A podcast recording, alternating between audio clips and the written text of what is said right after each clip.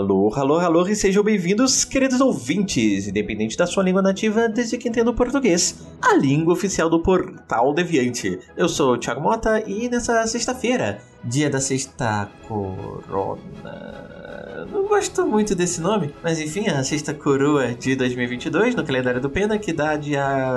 Olha, um nome muito mais bonito, dia 4 de março no calendário do Tarek. E nesse dia eu apresento o milésimo, quinquagésimo, septuagésimo, quintésimo, episodésimo Speed Notícias, seu giro diário de informações e curiosidades científicas que hoje eu continuo em escala ética. É, eu tô enrolando faz um tempinho, fazendo introduções a questões éticas nas humanidades, e acabei não falando da resolução que regulamenta as, eticamente, as pesquisas das humanidades. Então, sem muitas delongas ainda, vem comigo depois do giro. Gira aí, Felipe.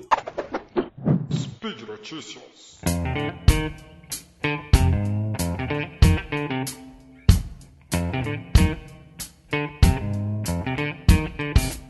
Adendo super rápido é que toda vez que eu comentar sobre a Comissão Nacional de Saúde, na verdade é o Conselho Nacional de Saúde, a comissão é a Nacional de Ética e Pesquisa, que é a CONEP, tudo bem? Fazendo aquele resumo de sempre, mas eu prometo ser o mais rápido possível.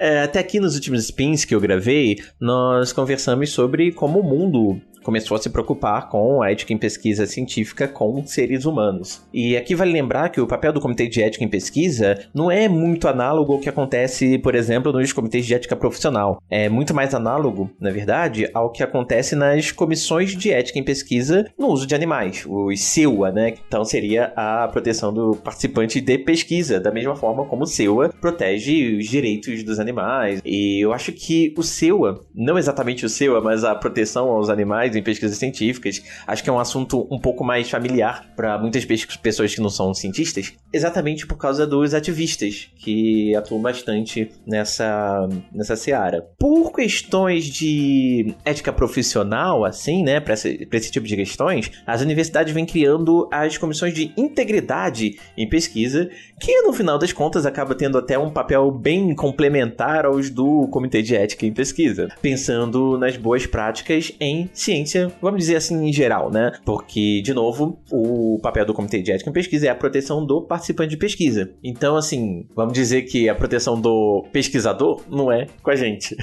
Bom, é, o que acontece, na verdade, é que protegendo o participante de pesquisa, minimamente a gente está protegendo, tentando proteger o pesquisador de levar um processo. Mas, enfim. Bom, aí depois os meus spins uh, subsequentes, a gente foi conversando sobre a regulamentação e a criação dos comitês de ética em pesquisa com seres humanos aqui no Brasil, que começou com a resolução 01 de 88 da Comissão Nacional de Saúde, e esses comitês que foram criados a partir de 88 começaram a ser é, criados e a funcionar em hospitais, instituições de pesquisa que lidam com riscos biológicos, onde, obviamente, os comitês tinham um motivo muito mais claro para existirem. E é, esses comitês eles também lidavam com as pesquisas no uso com o uso de animais. E em 96 é que foi criado o Sistema Nacional de Apreciação Ética em Pesquisas Científicas e dando criando e dando um papel central nesse sistema para a CONEP, que é a Comissão Nacional de Ética em Pesquisa. E no caso a resolução 96 de 96 ela cria a Comissão Nacional de Ética em Pesquisa, enquanto também centraliza todas as decisões em cima da própria Comissão Nacional. Então, você envia um trabalho para o Comitê de Ética que no final vai lá para a Comissão Nacional em Brasília para depois ser aprovado. Outra coisa que aconteceu com a Resolução 96 é que ela separa o que seria realmente os CEPs, os Comitês de Ética em Pesquisa, e os SEUA, que seriam as comissões de ética no uso de animais que eu comentei antes. Então agora tem um sistema para a, o para o uso de animais, e um sistema para pesquisas com humanos. E nessa época tudo tramitava no papel, por correspondência, então é, demorava um absurdo para que tudo fosse aprovado. Até que chega em 2012 e é criada a plataforma Brasil, a, que é o sistema que a gente usa até hoje, na sua versão 3.2, plataformabrasil.saude.gov.br. E nesse momento, com a criação da plataforma Brasil, a resolução 196 ela é revogada e substituída pela resolução 466 de 2012 da da Comissão Nacional de Saúde. E essa resolução ela traz mais autonomia para os comitês de ética, então torna o processo mais rápido, além da própria plataforma Brasil que já acabava com a questão de correspondência, tramitação em papel, deixando ainda mais rápido o processo. E ela deixa para a CONEP a apreciação ética só de pesquisas com temáticas muito delicadas como, por exemplo, populações indígenas, pesquisas que venham, que tenham dinheiro de fora, que aí tem umas questões legais envolvidas, pesquisas com novos procedimentos e equipamentos de saúde, porque aí é novo, então tem que tomar um certo cuidado a mais. E e até aqui, quase tudo o que é feito no sistema CEP-CONEP é muito focado em pesquisas clínicas. Mas a própria resolução 466 de 2012, ela prevê a criação de resoluções que a gente chama de complementares, mas não são complementares no que, enfim, é, no que no sentido legal, elas são complementares no que diz respeito ao próprio sistema. Por quê? Porque elas acabam atuando nos, é, nos vácuos das outras resoluções. Então, no conjunto, a gente tem um sistema. E uma das resoluções que eram previstas na resolução 466 é uma resolução específica para pesquisas das áreas das humanidades. E essa resolução só foi publicada em abril de 2016, que é a resolução 510 de 2016. Então, é possível dizer que a espinha dorsal da ética em pesquisa no Brasil, para quem quiser entender mais a fundo, seriam essas que inclusive eu vou deixar o link para todas elas no post desse episódio. Então, seria primeiro a resolução 01 de 88, que cria os comitês de ética, dois, a resolução 196, que cria a Comissão Nacional de Ética em Pesquisa. Essas duas já foram revogadas com a publicação da da terceira, que é a resolução 466 de 2012, que é o coração, assim, dizendo, do sistema CEP-CONEP, CEP, Comitê de Ética em Pesquisa, CONEP, Comissão Nacional de Ética em Pesquisa, e também com a resolução 510 de 2016, que faz mais ou menos o papel da 466, só que pensando mais especificamente nas pesquisas das áreas das humanidades. E, enfim, além delas, pode ser interessante olhar a resolução 304 de 2000 sobre populações indígenas, que eu já comentei lá no SPIN 1479, e outras resoluções e normas operacionais quanto ao funcionamento e a composição dos comitês de ética, que eu vou comentar, acabar comentando em algum SPIN futuro, então vocês podem aguardar também, se quiserem. Aí, a partir desse resumo, acho que dá pra gente discutir o artigo 1 da Resolução 510 de 2016 e só o artigo 1 mesmo, porque só ele já vai dar trabalho suficiente, então a gente pode continuar nos próximos spins, tudo bem? Então, um ponto que muita gente tem dúvida é sobre que tipo de pesquisa o Comitê de Ética avalia. E isso é dito exatamente nesse artigo 1. E o link, de novo, vai estar no post desse episódio, mas eu leio aqui com vocês então o artigo 1. Essa resolução dispõe sobre as normas aplicáveis a pesquisas em ciências humanas e sociais, cujos procedimentos metodológicos envolvam a utilização de dados diretamente obtidos com os participantes, ou de informações identificáveis, ou que possam acarretar riscos maiores do que os existentes na vida cotidiana, na forma definida nessa resolução. Bom, pode não parecer muito claro, mas eu gosto de dividir esse trecho em três partes. Então, a sua pesquisa envolve a coleta ou a geração de dados diretamente com um ser humano, um ou mais, óbvio, né? Se sim, então envia para o comitê de ética. Se não, ah, então não, eu não preciso, né? Não, depende. Os dados, eles são identificados. Por exemplo, eu vou é, pegar os dados de uma instituição, eu vou pegar no banco de dados. Eles são identificados, você sabe, você que pegou os dados, você sabe de quem são esses dados? Se sim, precisa enviar. Ah, se não, ah, eles são identificáveis, você consegue cruzar os dados e entender de quem eles a quem eles pertencem? Se sim, precisa enviar. Então, por exemplo, eu fiz uma pesquisa com os participantes do SciCast no ano de 2021. Vai lá e busca o SciCast, escuta todos, nem precisa escutar, é só ver na página inicial de cada SciCast e vai ter o nome dos membros. Então, é, você não diz, mas eles estão muito facilmente identificáveis. E, ok, então não tem nenhuma informação que possa identificar os participantes, eu não coleto diretamente com eles, então não preciso enviar. Aí depende de novo, porque a sua pesquisa pode causar algum risco maior, né? Então, por exemplo, você vai fazer uma pesquisa numa empresa, analisando o desempenho dos funcionários de um determinado setor, que pode ter centenas de pessoas, então não tem como você saber quem é que está trabalhando mais, não sei o quê, ou quem está ali, quem, de quem são os dados realmente de que você está obtendo, né? Na verdade é do setor, não é dos funcionários. É... E aí, essa pesquisa, por exemplo, pode ter o objetivo de saber o desempenho do setor e sugerir algumas eventuais novas práticas que aumentem o desempenho dos funcionários e que, inclusive, possam manter o desempenho com o menor número de funcionários. Isso quer dizer que sua pesquisa, por mais que não colete dados com participantes e não tenha dados identificáveis, pode causar a demissão de uma parte desse setor. Então você está causando um risco maior do que o da vida cotidiana, por causa da sua pesquisa. Enfim. Fazendo um adendo rápido aqui, alguém pode argumentar que eu estou fazendo minha pesquisa, eu não sei o que, que alguém vai fazer com o resultado dela depois. Tá?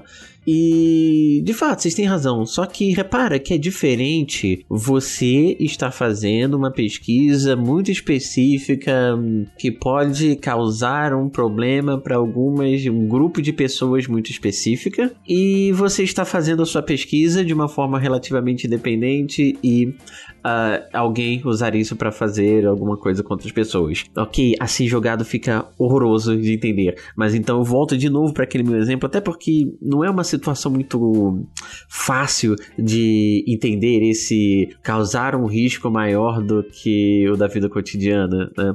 Então, voltando para o exemplo, uma coisa é você estar fazendo uma pesquisa e aí uma, uma empresa vai lá e vê o resultado da sua pesquisa e resolve reformular todo o seu quadro funcional e demite todo mundo. Outra coisa é você estar fazendo uma pesquisa com essa empresa, nessa empresa, com um setor específico para ver como é que é o desempenho dos funcionários deles. Entende a diferença? Tá? Então era isso. Bom, perfeito. Então, a partir daqui eu acho que fica bem claro que tipo de pesquisa precisa ser enviada para o comitê de ética. Mas aí Uh, além do artigo 1 tem um parágrafo que lista oito tópicos, são os incisos, que tentam explicar algumas pesquisas que, mesmo se enquadrando nos pontos que a gente acabou de discutir, não seriam apreciados pelo sistema CEP-CONEP. Então, o primeiro deles é pesquisa de opinião pública com participantes não identificados. Pesquisa de opinião pública não é bem uma pesquisa científica por definição, né?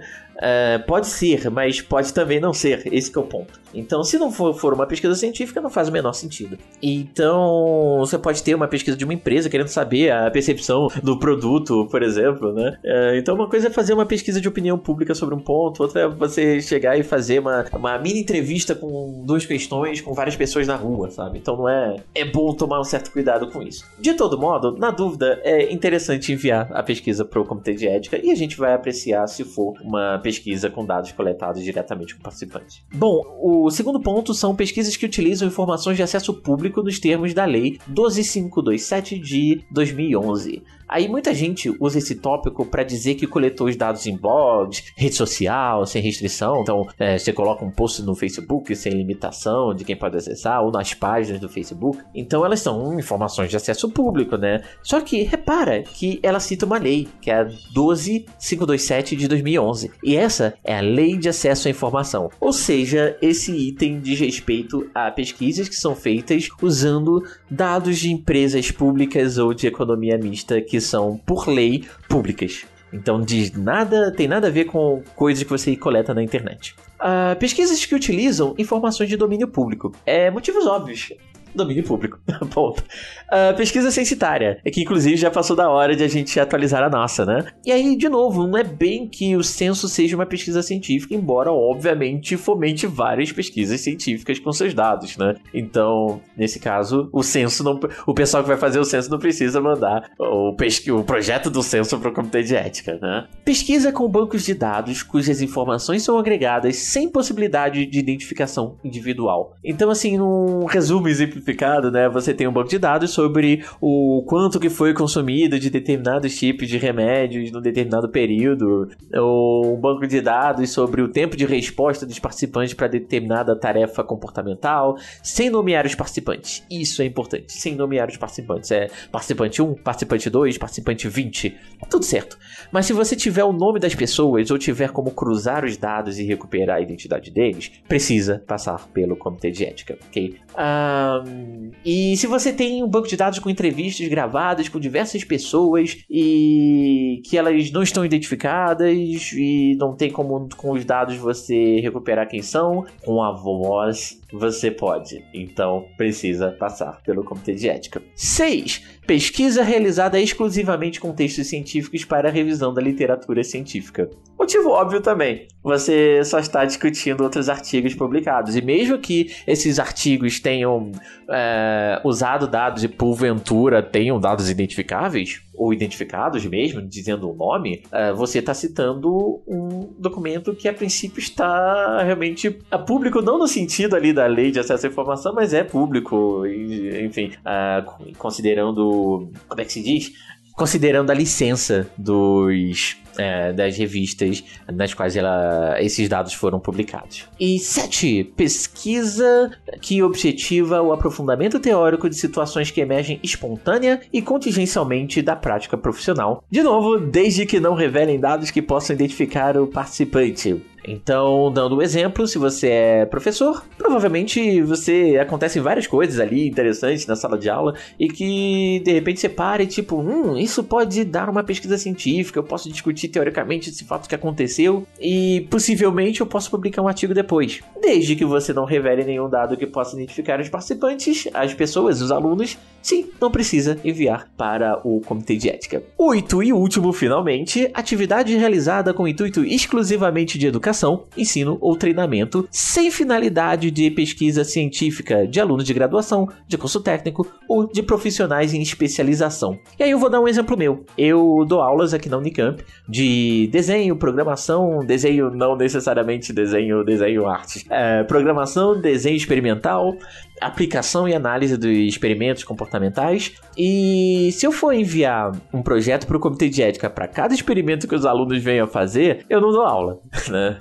Mas, se em algum momento eu perceber que alguma dessas ideias dos alunos foi muito bacana e vale a pena até com eles mesmos investir mais tempo e de repente tornar isso uma, é, esse trabalho de disciplina uma pesquisa científica, eu preciso enviar ao comitê de ética. E para terminar, tem dois parágrafos que complementam esses oito itens e informando que não se incluem como atividades didáticas os trabalhos de conclusão de curso, dissertações e teses e que, caso a qualquer momento a atividade didática se torne uma pesquisa científica, é necessário enviar ao comitê de ética, como eu acabei de falar nesse último item. Ufa, terminei. Então uh, hoje eu fico por aqui. Nos sigam, nos amem, nos divulguem nas suas redes sociais. Qualquer dúvida, entre em contato. Estamos abertos a sugestões, comentários, críticas. Então, para entrar em contato, vocês podem usar o meu e-mail que é thimota com dois ou contato arroba Eu lembro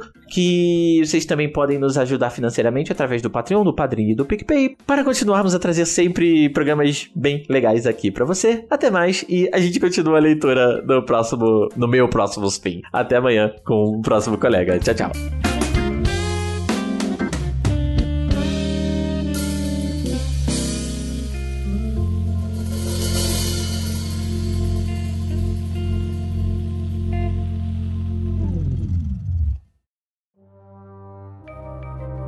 Este programa foi produzido por Mentes Deviantes. deviante.com.br.